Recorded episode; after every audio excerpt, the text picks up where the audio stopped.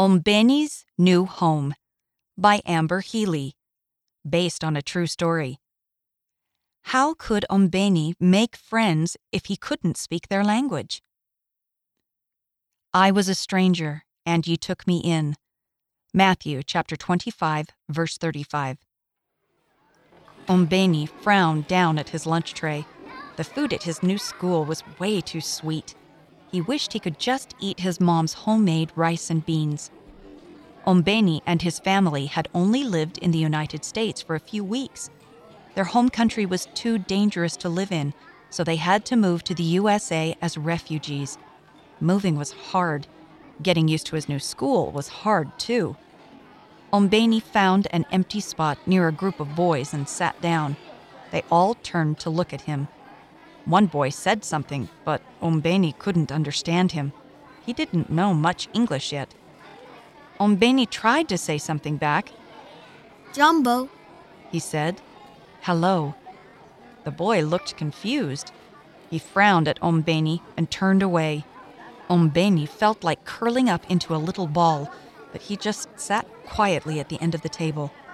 Sometimes it felt like he was on an alien planet in this new school. When school was finally over, Ombeni hurried and zipped up his coat. Back home, he never needed a coat, no matter what time of year it was. But here it was cold in the winter. The other children put on fuzzy gloves and hats, but Ombeni didn't have any of those things. Ombeni could see his breath in little white puffs of air as he walked. He started to run so he could get home faster. He burst through the front door and almost ran into Mama. Ombeni! Punguza mwendo! Slow down, she said.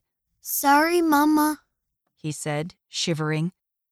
Ombeni sat down and tried to warm up while his mom cooked dinner. After a few minutes, Ombeni couldn't stay quiet anymore. Mama, I don't want to go back to school. It's scary and lonely. And I can't make any friends. I miss my friends back home. Mama stopped stirring and knelt down next to Ombeni. He quickly wiped away his tears. He didn't want Mama to see how sad he was. I know things are hard right now. Mama gave him a warm hug. But they will get easier.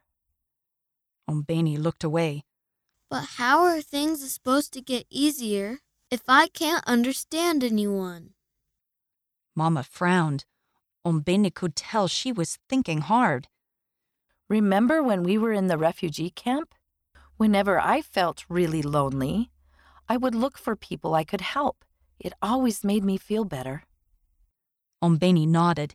He remembered how Mama would always find people who came to the camp alone and show them where to go. Mama smiled. And think about Jesus.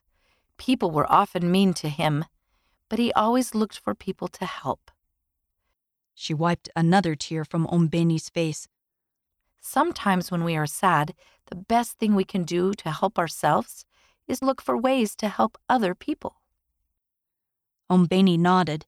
That sounded like a good idea. He wanted to be like Jesus. The next day at lunch, Ombeni looked for someone to help. Lots of kids were sitting with big groups of people. Then he noticed a girl who was sitting at a table by herself. He walked over to her and set his tray down. He waved and said, Jambo, she said. Ombeni smiled big. The girl smiled back. Then they quietly ate their food together. Ombeni felt happy. Things at this new school were still going to be hard, but he was glad to know there were people here he could help. The author lives in Utah, USA. Read by Kristen Hawkins, Sean Nelson, and April Johnson.